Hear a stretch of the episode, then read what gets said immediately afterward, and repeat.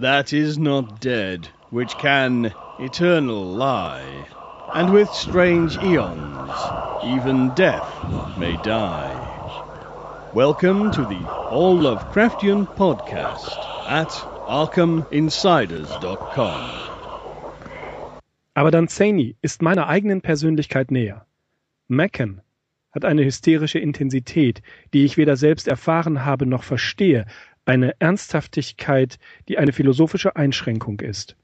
Aber Danzani bin ich, zusätzlich einer Kunst und Kultur unendlich größer als meiner. Sein kosmisches Reich ist das Reich, in dem ich lebe. Seine distanzierten, emotionslosen Ansichten der Schönheiten des Mondlichts auf malerischen alten Dächern sind Ansichten, die ich selbst kenne und liebe.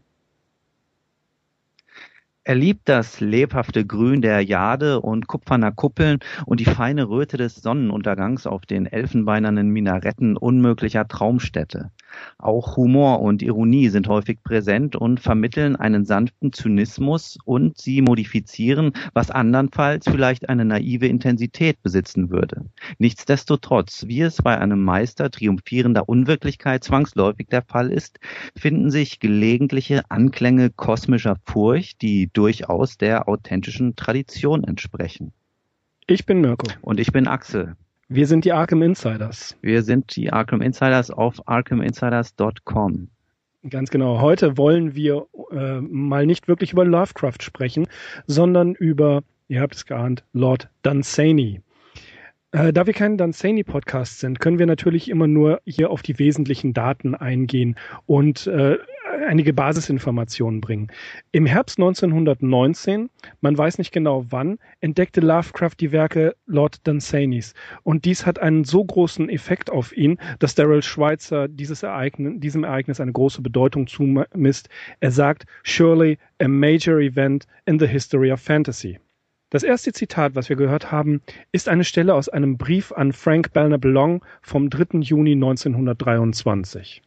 Und das zweite Zitat stammt von 1927 und es ist Lovecrafts Untersuchung Das übernatürliche Grauen in der Literatur entnommen, das 2013 in der Version als E-Book in der Edition Dadari erschienen ist, als Lizenzausgabe des bereits 1985 in der Edition Fantasia erschienenen Hardcover-Bandes. Die Übersetzung stammt von Joachim Körber. Ja, wer war Lord Dunsany? Edward John Morton Drax Plunkett, der 18. Baron Dunsanys. Dunsany. Die meisten Leser fantastischer Literatur kennen den Namen und einige Geschichten, aber auch nur mh, hm, eine Ahnung davon ist unterwegs, wie gewaltig sein Werk wirklich ist. Derzeit aktuell lieferbar ist im Deutschen natürlich nichts. Ein paar Ausgaben hat es bei Surkamp Insel in der Bibliothek des Hauses Ascher gegeben, bei Klett Cotta und Diogenes natürlich. Und ähm, im Rahmen der äh, Bibliothek von Babel, beim Haffmanns Verlag müsste das erschienen sein, äh, The Idle Days of Jan ebenfalls eine kleine Anthologie. Andere Aus Ausgaben wie die Surkamp-Ausgabe und die Insel-Ausgabe sind natürlich selten und wenn man sie kriegt, sind sie teuer. Äh, gelegentlich findet man die beiden Diogenes-Bände, die, die sind recht erschwinglich und auch das, was bei Klett-Cotta erschienen ist, taucht öfters mal auf zu nicht ganz so unverschämten Preisen. Äh, es ist nur ein Bruchteil wirklich übersetzt worden von dem Werk Danzanis und auch die englischen Originale sind nicht vollständig. Einiges ist zwar als E-Book zu bekommen, die Autobiografien beispielsweise, die nicht, die gibt es nur noch antiquarisch. 60 Bücher hat er wohl veröffentlicht und ja, Essen ist ein, ein, ein Unikum, kann man sagen, nicht wahr, Axel? Richtig, also weil sein literarisches Schaffen, das ist unglaublich vielfältig. Es ähm, besteht eben nicht nur aus Erzählungen, Romanen und Kurzgeschichten. Er hat auch Gedichte geschrieben. Dann war er vor allem als Dramatiker unterwegs. Er hat mehrere Stücke gespielt und äh, zu seinen Hochzeiten, er war also auch in den Vereinigten Staaten von Amerika bekannt, wurden in New York an fünf verschiedenen Theatern Stücke von ihm aufgeführt. Dann natürlich seine autobiografischen Schilderungen, du hast es eben schon kurz angesprochen, die sind nicht so wirklich informativ. Also er schreibt da über seine Jagdleidenschaften, über seine Spielleidenschaften. Er war leidenschaftlicher Schach- und Cricketspieler, aber er geht da nicht so sehr auf sein Werk ein. Das bleibt tatsächlich so ein bisschen der äh, Analyse der Spätgeborenen ähm, ist Aufgabe der Spätgeborenen. Die autobiografischen Schriften gliedern sich in drei Teile und zwar heißt der erste Patches of Sunlight, der ist 1938 erschienen.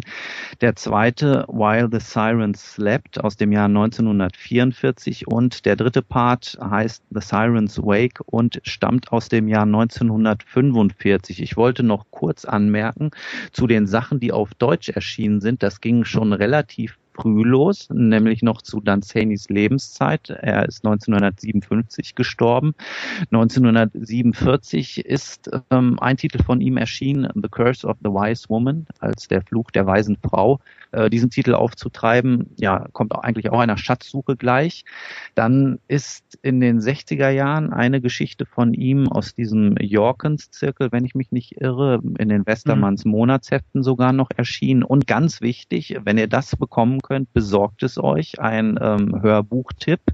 Lord Edward oh ja. J. Dunsany, genau, du kennst es auch, 13, ja, 13 bei Tisch im äh, Audiobuchverlag äh, erschienen, gelesen von Andreas Fröhlich, der ja Weiland äh, Bob Andrews von den drei Fragezeichen seine Stimme geliehen hat. Und das ist eine gute Mischung aus vier Geschichten, die sowohl so ein bisschen äh, diesen Sarkasmus, der Lord Dunsany eigen war, repräsentieren, als auch diese frühen, rätselhaften Geschichten um fremde Götter, seltsame Gestaden etc., was wir wahrscheinlich gleich alles noch so ein bisschen ansprechen werden.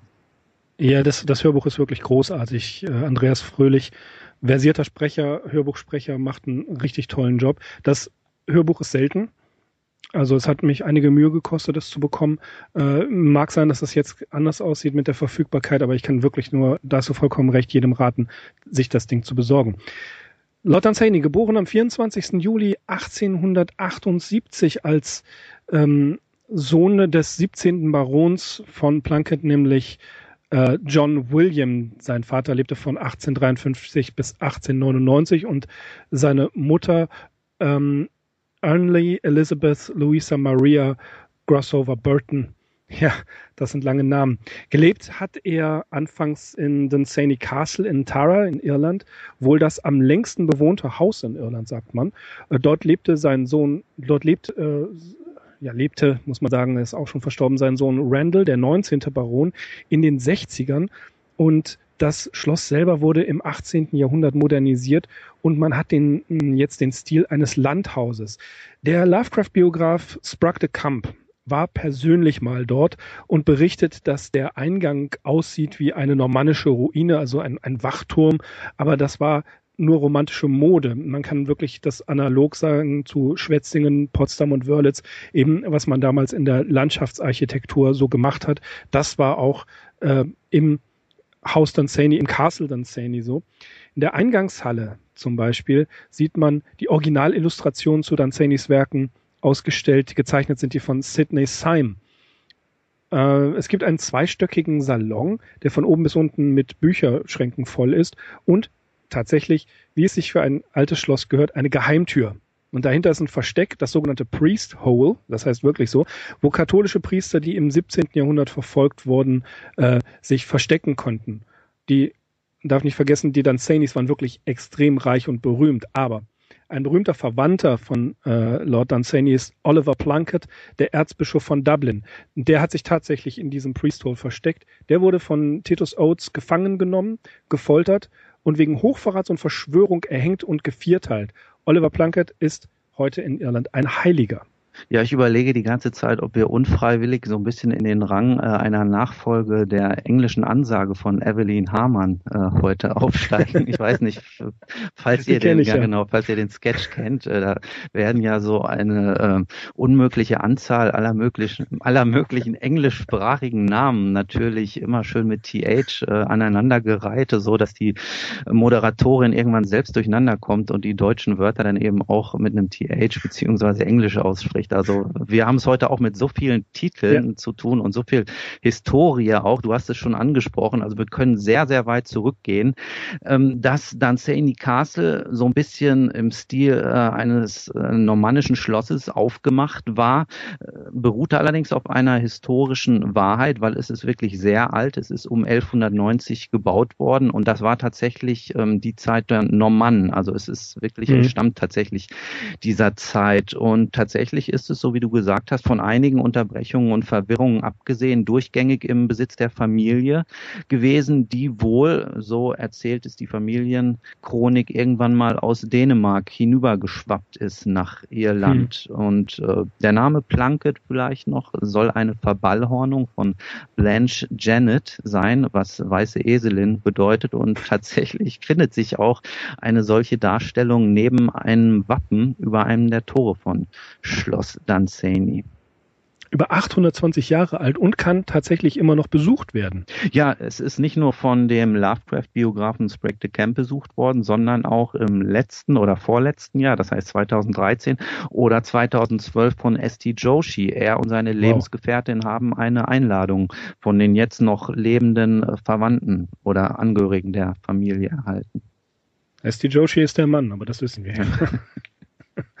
ja, ähm, weitere, vielleicht noch zwei, drei berühmte äh, Verwandte war, dass seine Mutter eine Cousine von Sir Richard Burton war, nicht dem Richard Burton, sondern dem anderen. es geht schon wieder Man los. Das, ja, ja, North Cothelstone Hall, einen Schlips zu besorgen. Nein, nein, bleiben wir. Gut. Äh, sein Bruder, zu dem er wenig später Kontakt hat, war ein Admiral der Royal Navy und es, jetzt kommt's. North Cothelstone Hall.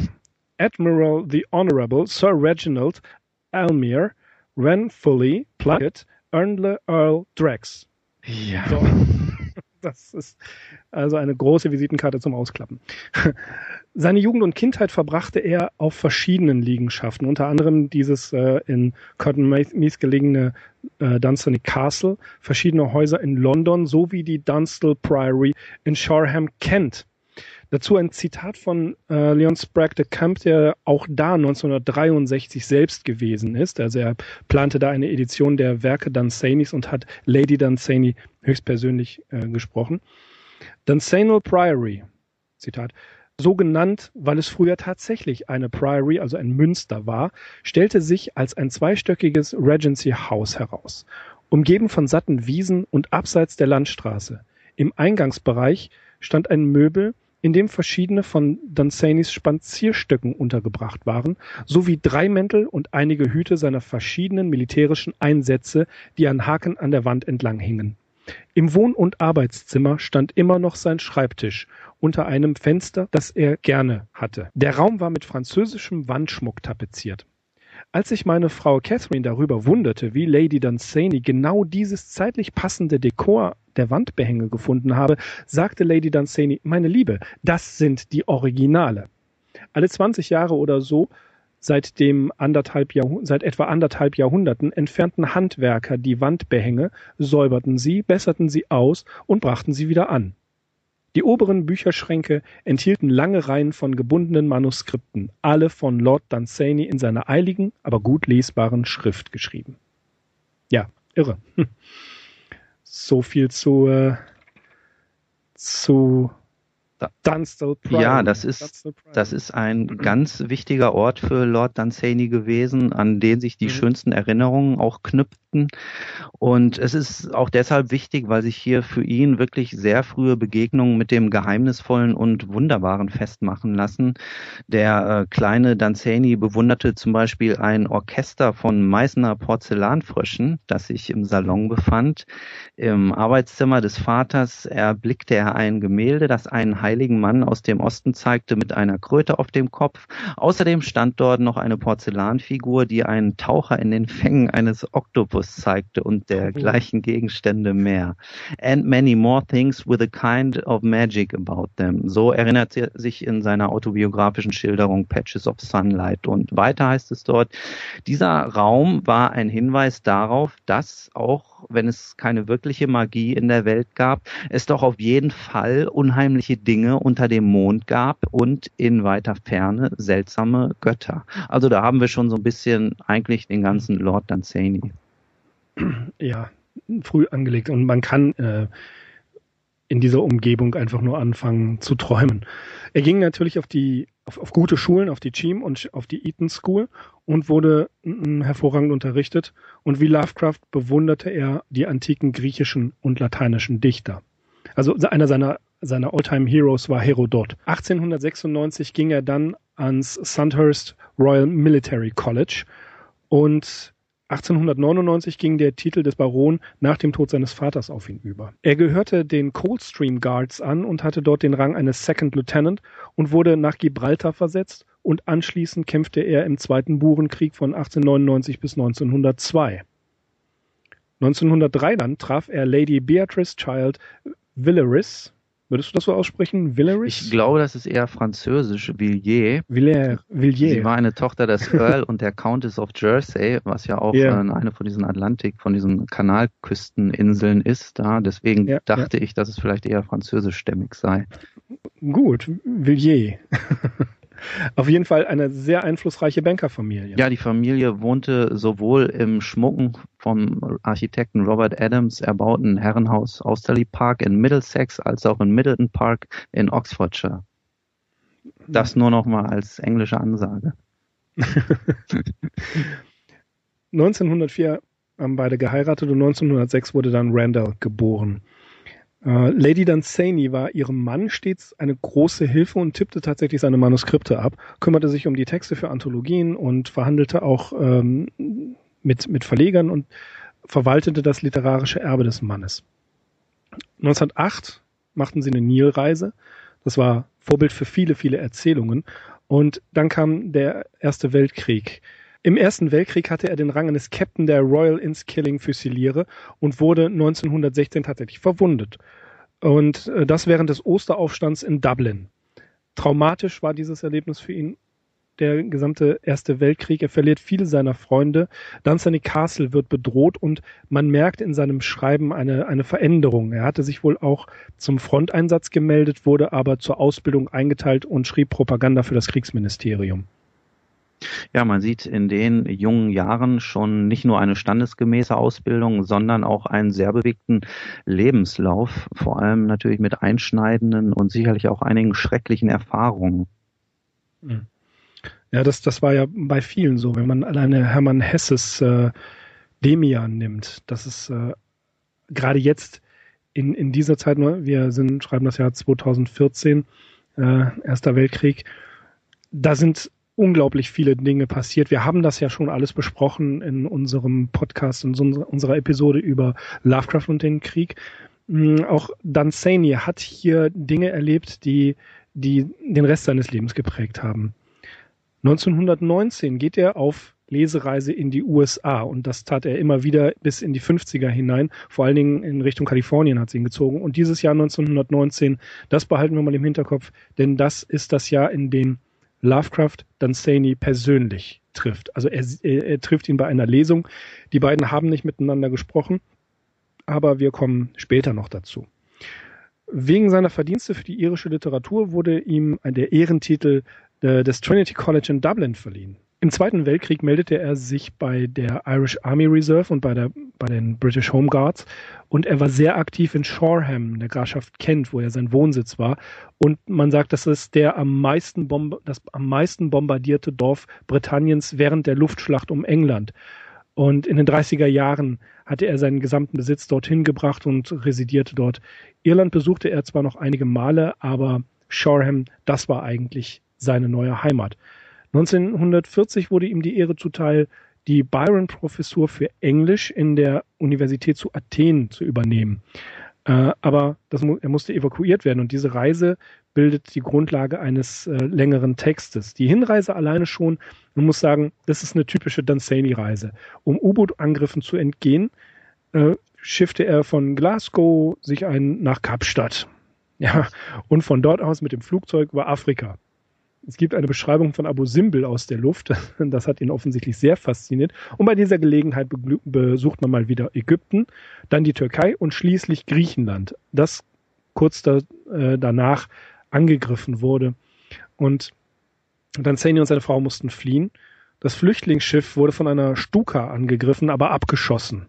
und die Stuka wurde abgeschossen. Und über den P äh, Piloten schrieb dann Zeni, aus seinen Knochen werden Korallen.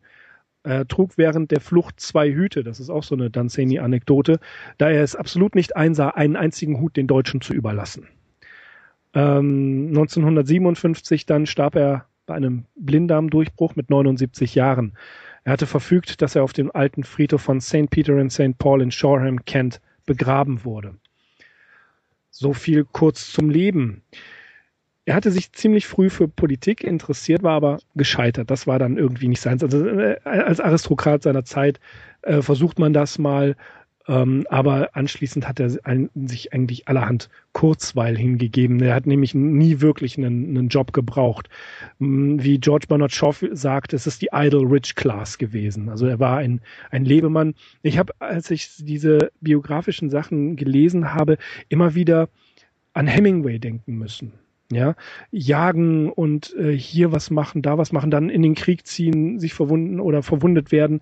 Äh, das, das hat eine Menge von, von, von Hemingway, außer dass dann Sanis Sätze länger sind. ja, und Hemingway eben, ja, äh, einen härteren Stil fuhr. Aber die beiden waren ja auch Zeitgenossen und ich glaube, die hätten sich vielleicht sogar ganz gut verstanden. Ja, auf einer Ebene vielleicht. Ähm, es ist auch noch ganz interessant zu sehen, dass Lord Dunsany selbst mit seiner künstlerischen Ader auch so ein bisschen eine Ausnahme innerhalb der familiären Tradition darstellte. Äh, wir haben es jetzt schon mehrfach gehört, die Familie war zwar irischstämmig, aber es, wir haben es eigentlich mit einer Anglo-Anglo äh, Anglo irischen Geschichte hier zu tun. Also ähm, mhm. die Danzanis hatten immer gute Kontakte ähm, zum Englisch, zur englischen Oberschicht, haben viel im Ausland gelebt und aus ihr entstammten eben hauptsächlich Soldaten, Politiker und einfach, so steht es in der Biografie, ich kann das gar nicht übersetzen, Country Gentlemen. Also wir finden in allem Danzani so ein bisschen wieder mit der Politik. Das hat er versucht, seine soldatische Laufbahn, die hat er gehabt, aber heute uns in Erinnerung ist er eben als Schriftsteller geblieben. Ja, äh, auch, auch Lovecraft wusste das natürlich. Er hat einen äh, Aufsatz geschrieben, über den wir in einer anderen Folge noch sprechen werden. Lord Dunsany and his Work. Da lobt er den loyalistischen Imperialisten Dunsany, der ganz stark mit Britannien und Irland verworben, verwoben ist und er eher das frosty heritage of Northern Lore rather than the wilder and more mystical Celtic tradition äh. Also er ist ein, ein, ein Nordmann, wie Lovecraft ihn mag und ich glaube, Latan Saini lebt das Leben, das Lovecraft eigentlich auch gerne gelebt hätte. Ja, in dem Aufsatz steht im Prinzip alles drin, was wir jetzt hier auch erzählen, nur ungleich ja. blumiger und einfach vollendeter ausgedrückt, als wir das Voll, hier wieder genau. können. Dann mehr, mehr Dunsanian. mehr Dunsanian. Aber, aber was auch interessant ist, ist, dass äh, in den Autobiografien, wie wir ja schon gesagt haben, eine Menge übers Jagen und über seine Spiele und äh, die Summen erlegten Wildes äh, drin stehen. Er aber ähm, auch naja, sagen wir mal, für seine Zeit ein, ein Tierschützer war. Ähm, er setzte sich für den Tierschutz und Tierrecht ein. Zum Beispiel war er ein vehementer Gegner des Kopierens von Hunden, also äh, des Schwanz- und Ohrenabschneidens. Das hat man damals so gemacht. Da, da hat er sehr, sehr stark gegen gewettert. Er, jagt, er jagte nicht nur in England und Irland, sondern auch in Afrika. Und er war mal Pistolenschützen-Champion von Ireland. auch nicht schlecht. Und natürlich wie kann es anders sein für einen, man, man, sagen wir Briten, er liebte Cricket. Ja, er war sogar ein, er war sogar ein guter Cricket-Spieler und in Meath in, in, äh, in der Nähe von, von Shoreham stellte er einen, einen Teil seines Anwesens als Cricketfeld zur Verfügung und unterstützte in Shoreham auch die lokalen, den lokalen Cricket-Club. Und auch ähm, als Jäger hat er sich da einen Namen gemacht für die lokale Jagdhundgruppe stellte er ebenfalls einen Teil seines Anliegens zur Verfügung. Äh, er war ebenfalls ein begnadeter Schachspieler und er stellte Schachrätsel unter anderem für die Times. Ähm, er fand das Danzani Chess, das ist eine Variante, in der man lernt, vollkommen unkonventionelle Züge zu spielen. Ich selber bin kein guter Schachspieler, ich bin miserabel äh, und was man über das Danzani Schach herausfindet, das, das mag einem guten Schachspieler ja etwas sagen. Ich persönlich glaube einfach mal, so unkonventionell wie Dunsany in Leben und Werk war, so unkonventionell hat er wohl Schach gespielt. Er war nämlich unter anderem Präsident der Irish Chess Union und des Kent Country, der Kent Country Chess Association und das 54 Jahre lang Präsident des Seven Oaks Chess Club. Auch nicht schlecht. Bemerkenswert. Also der hat einen vollen Terminkalender gehabt. Ja, wie man ihn halt haben kann, wenn man seine Zeit nicht in irgendeinem Brotjob vergeuden muss. Ja, Aber bleiben wir vielleicht noch kurz bei der Jagdleidenschaft. Das war durchaus äh, eine zwiespältige Angelegenheit. Du hast das schon angesprochen, weil auf der einen Seite liebte er natürlich die Natur. Das geht auch ähm, auf seine Jugend ähm, rund um Dunstable Priory zurück. Also er erinnert sich in seinen Autobiografien auch daran, wie diese Liebe halt wirklich schon in Kent gelegt wurde wurde. Er liebte die Eidechsen, die die kalkigen Bögen dort bevölkerten, ebenso wie die Schmetterlinge, die zwischen den Eichenwäldern flatterten. Und es gibt eine ganz schöne Erinnerung. Er sah zum ersten Mal einen Hasen und ähm, bekennt dann in Patches of Sunlight, wenn ich jemals über Pan geschrieben habe, ganz so, als ob ich ihn wirklich gesehen hätte, dann ist das hauptsächlich die Erinnerung an diesen Hasen. Und äh, aufmerksame Zuhörer und Zuhörerinnen werden aufmerken, weil dieses Zitat weist ja eine gewisse Ähnlichkeit mit einer Aussage Lovecrafts auf, der sich ja auch rückblick rückblickend ebenfalls erinnerte, als ja. kleiner Junge antike Naturgottheiten in der heimischen Umgebung gesehen zu haben. Ganz genau. George Louis Borges übrigens äh, schreibt von einem tadelnswerten Hang zur Löwenjagd. Also auch das hast du gesagt, er jagte auch in Afrika. Und Dunsany war sich irgendwo selbst auch dieses Widerspruchs bewusst. Also es gibt ein Gedicht von ihm, ähm, das heißt Mirage Waters aus dem Jahr 1938 und da beschwört er die Szenerie einer Vogelschar herauf, die angesichts seines Todes, seines Ablebens frohlocken und Jauchzen, weil er, der auch eifriger Vogeljäger war, also er hat gern und viel auf Spatzen geschossen mit einem Luftgewehr, ähm, eben ja abgetreten ist. Ein Widerspruch, ja, aber das macht das macht dann Sani aus. Ich finde es großartig. und er setzte sich ebenfalls für Pfadfinder ein, also für die Boy Scouts. Und er war Präsident des, äh, der Seven Oaks Boy Scout Association und unterstützte auch die örtliche Amateurschauspielgruppe in Shoreham. Also, was du gerade sagtest und was wir hier herausgefunden haben, voller Terminkalender, das ist unglaublich, was er alles gemacht hat. Äh, auch er, er war, man kann sagen, mehr oder weniger sozial engagiert. Da war immer was, was er für die Community gemacht hat.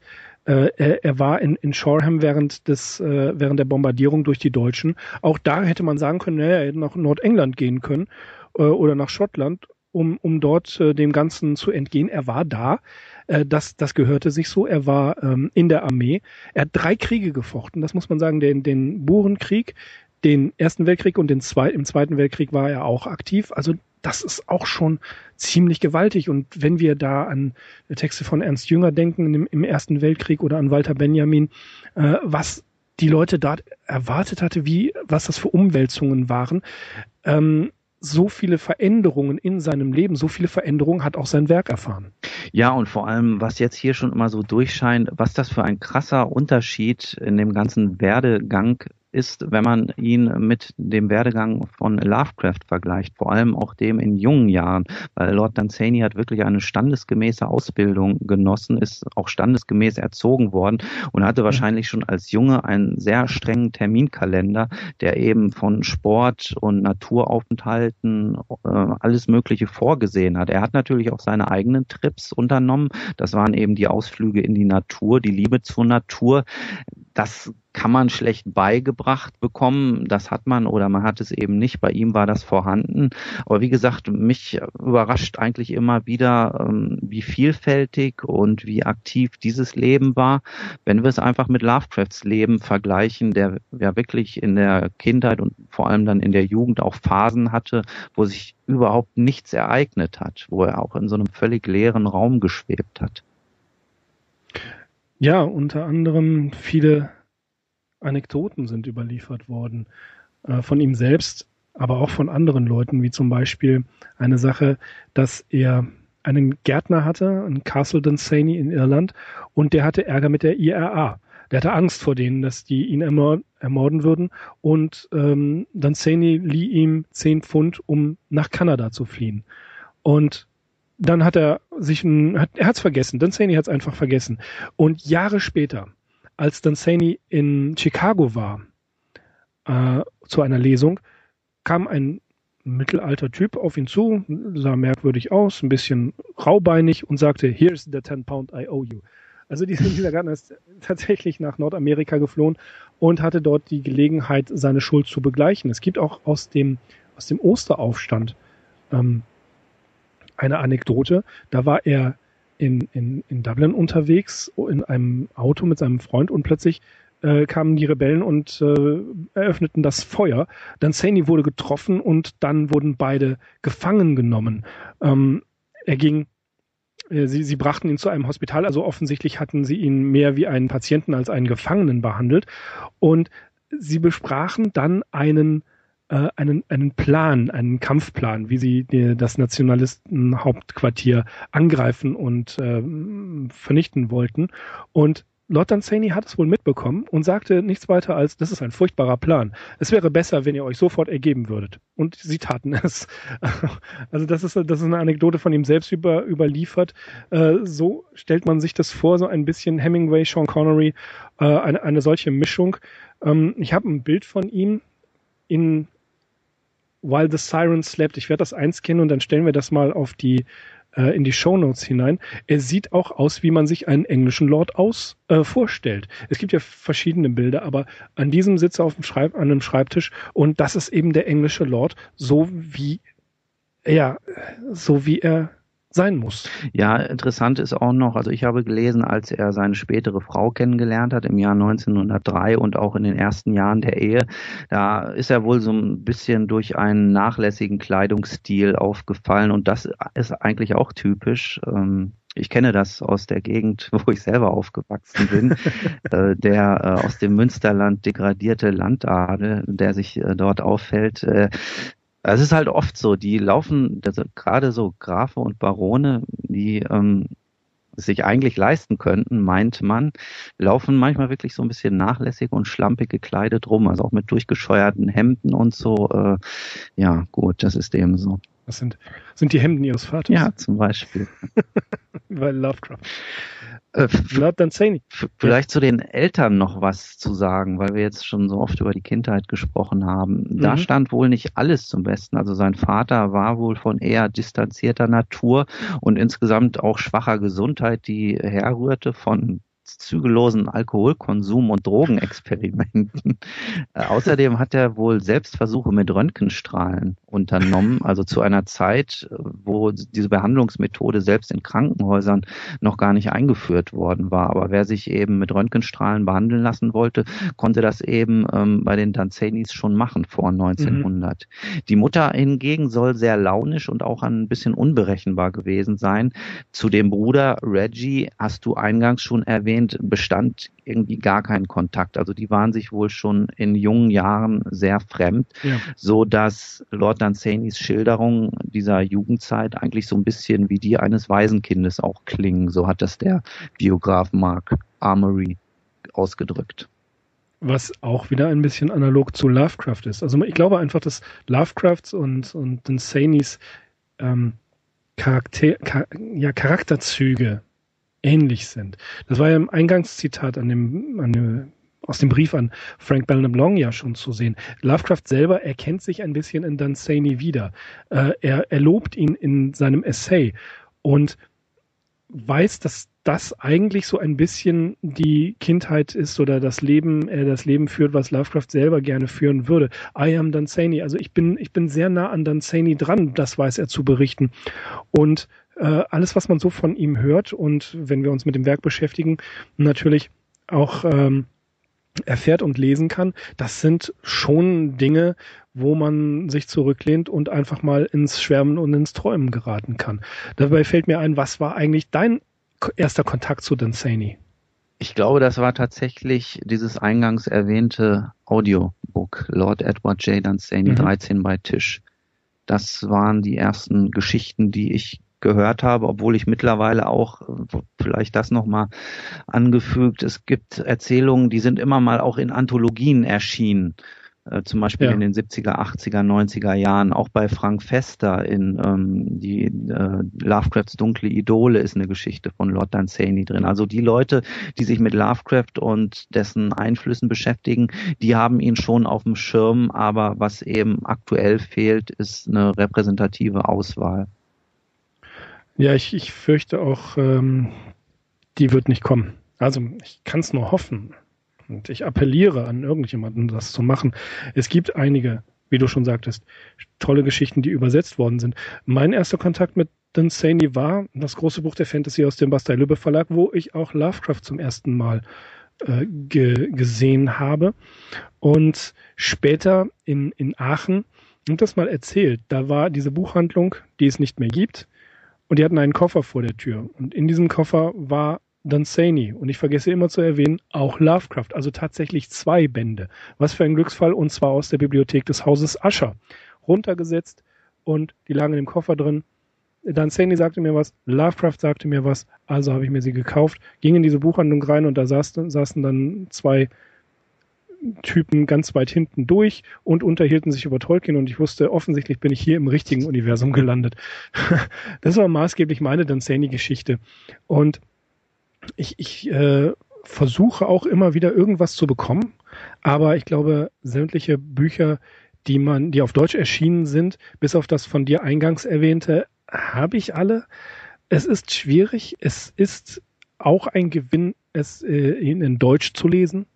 Das sind teilweise sehr, sehr gute Übersetzungen. Im Englischen kann man manchmal etwas ins Schleudern geraten, weil er da in seinem Stil etwas ähm, naja, archaisch wirkt, aber wer Lovecraft im Original liest, der schafft auch Don Saney ohne weiteres. Ja, in dem Magazin Cthulhu Libria, für das ich auch mitarbeite, wo ich unter anderem das Layout mache, da habe ich in der Nummer 62 eine etwas längere Rezension zu Die Königstochter aus Elfenland, The King of Elfland's Daughter geschrieben, weil das mhm. haben wir nämlich, haben wir das schon erwähnt, die Klett-Cotta-Sachen, ja, ne, natürlich. Ja, en passant haben wir Genau, also weil Klett-Cotta, die hatten auch mal so eine Dunsany-Phase, möchte ich es mal ausdrücken, und die haben insgesamt drei oder vier Bücher von ihm veröffentlicht, unter anderem eben auch die Königstochter aus Elfenland. Ja. Wobei man sagen muss, Lovecraft schätzte vor allem die Sachen, die vor ähm, die Königstochter aus Elfenland erschienen sind, obwohl das eigentlich auch typischer Dunsany ist. Und ähm, in dem Zusammenhang interessant auch äh, zu erwähnen ist, dass es eine Untersuchung aus dem Jahr 2007 gibt, die ist in einem kleinen Verlag erschienen, Oldip Verlag, ähm, von einem Frank Weinreich. Äh, geschrieben. Das Buch nennt sich Fantasy, also es ist eine Untersuchung zum Fantasy-Genre, eine Einführung, auch vor allem ähm, die historischen Voraussetzungen. Und dieses Buch, diese Arbeit, die ist gespickt, großzügig mit Mottos und Zitaten aus The King of Elfland's Daughter. Und der Autor mhm. Weinreich macht halt überhaupt keinen Hehl daraus, dass er dieses Buch für ein Schlüsselwerk der Fantasy-Literatur hält. Das ist durchaus nachvollziehbar. Okay, liebe Insiders, das war die erste Folge eines, Mehrteil, eines Mehrteilers äh, über Lord Dunsany. In der nächsten Folge wollen wir uns Lord Dunsanys Werk widmen, was, äh, wie wir schon erwähnt haben, gar nicht so einfach ist, denn es ist ein gigantisches Werk. Das ist unglaublich viel. Wir werden auch hier wieder nur anschneiden können, vielleicht den ein oder anderen Lesetipp abgeben, aber wir hoffen mit diesem kurzen biografischen Überblick äh, dem Meister gerecht geworden zu sein und ja, freuen uns das, darauf, nein, und freuen uns darüber, dass ihr wieder eingeschaltet, mitgehört und runtergeladen habt und verbleiben vorerst mal mit freundlichen Grüßen. Ich bin Mirko. Ich bin Axel. Und wir sind die Arkham Insiders. Auf arkhaminsiders.com. Und bis zum nächsten Mal im Elfenland. Bis dann, macht's gut, ciao.